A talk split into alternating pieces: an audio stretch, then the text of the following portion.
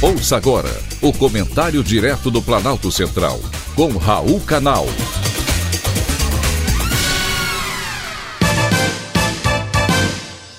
Queridos ouvintes e atentos escutantes, assunto de hoje: sem religião. Qual é o tamanho da sua fé? Mais importante que uma religião, a fé é que move montanhas. É assim que os jovens estão encarando e se definindo. Sem religião. No censo de 2010, os sem religião eram 8% da população brasileira, ou seja, mais de 15 milhões de pessoas. Esse percentual vem crescendo década após década. Os sem religião eram apenas meio por cento da população brasileira em 1960 e foi crescendo para 1,6% em 1980, 4,8% em 1991 e 7,3% em 2000. Porém, o que significa ser sem religião no Brasil? Por que esse grupo cresce e como isso se relaciona com a diminuição da população católica e a ascensão das religiões evangélicas no país? Por que esse fenômeno é maior entre os jovens e nas grandes cidades? Em primeiro lugar, é preciso ter clareza que apenas uma minoria dos sem religião no Brasil são ateus ou agnósticos.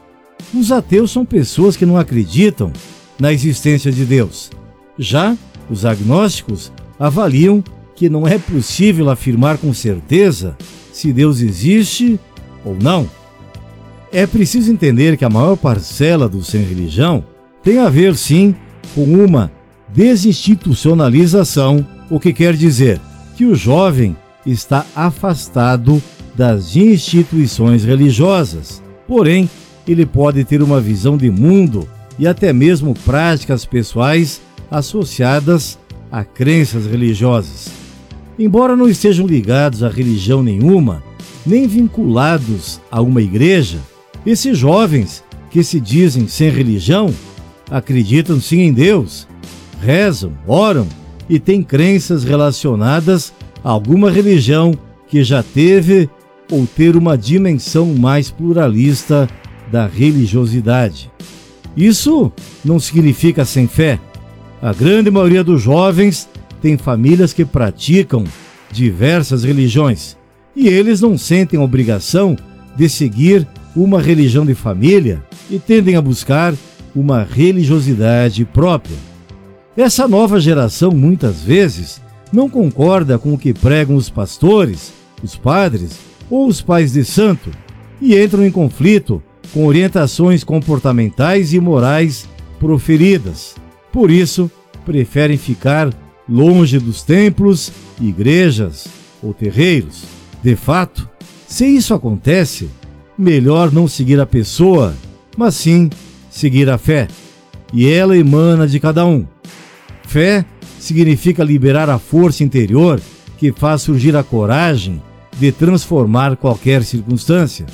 O mais importante é ser uma pessoa de boa índole, honesta e que tem valor à vida, a sua e também a dos semelhantes.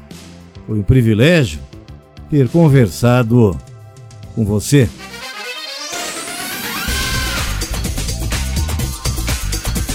Acabamos de apresentar o Comentário Direto do Planalto Central, com Raul Canal.